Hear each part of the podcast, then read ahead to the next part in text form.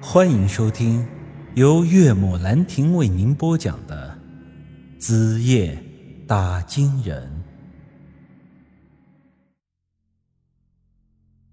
这时，我冷哼一声说道：“哼，我之前就跟你说过，不做亏心事，才能不怕鬼敲门。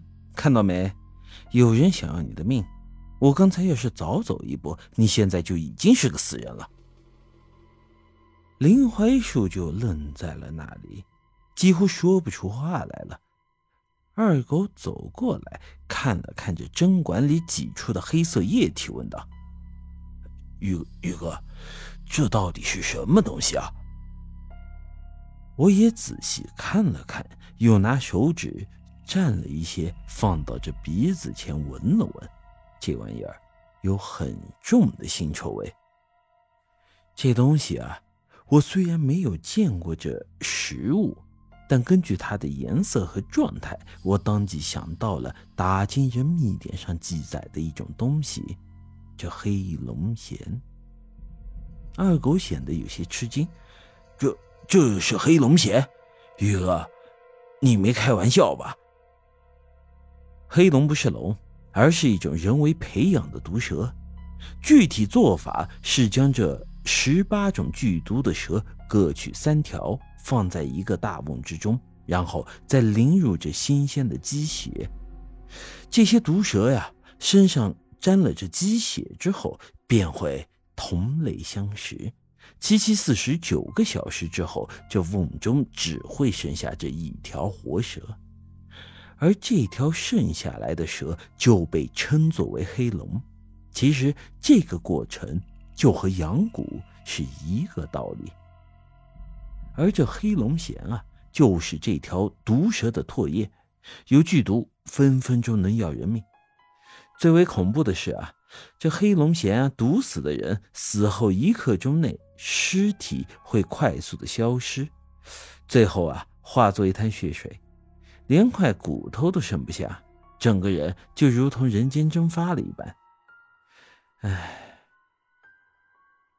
我记得这金庸里的《庐鼎记》中讲到有一种化骨粉，其实这就和这黑龙涎有些相似。我转身对着这林槐树说道：“哼，看来你这是把人家得罪的不轻啊！人家不仅要让你死，而且还要你死的死无全尸呀！”林槐树虽然之前嘴硬，说自己是混了二十几年的老江湖，这天不怕地不怕，但这时候却被我说这黑龙涎吓得并不轻啊！我本以为他这是要跟我服软了，请我帮他的忙，谁知道这时他的眼珠子突然转了转，像是想到了什么。随之一把抢过我手里那个纸扎的女人，几下子撕了个粉碎。哼，演得好，演得好啊！我皱了皱眉，嗯，你什么意思？哼，我还能有什么意思啊？之前王老板不是说过你懂这风水吗？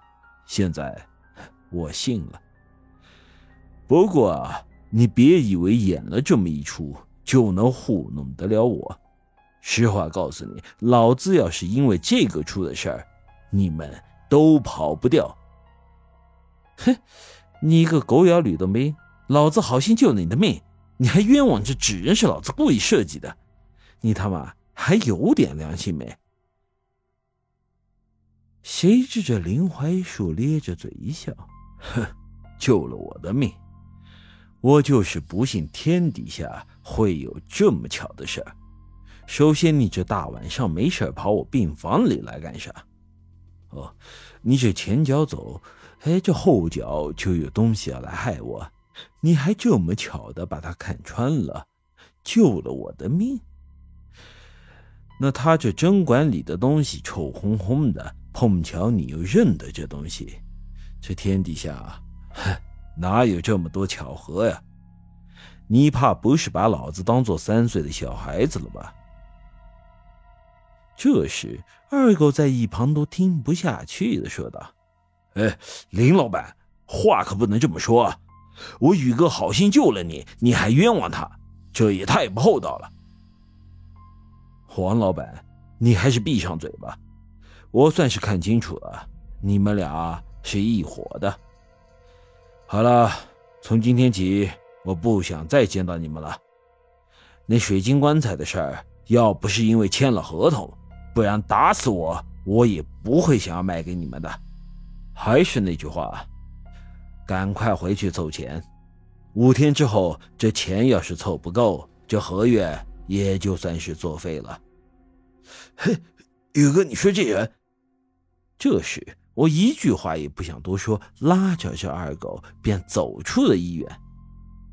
这家伙是没救了，他想死，咱们也管不着。本集已经播讲完毕，欢迎您的继续收听。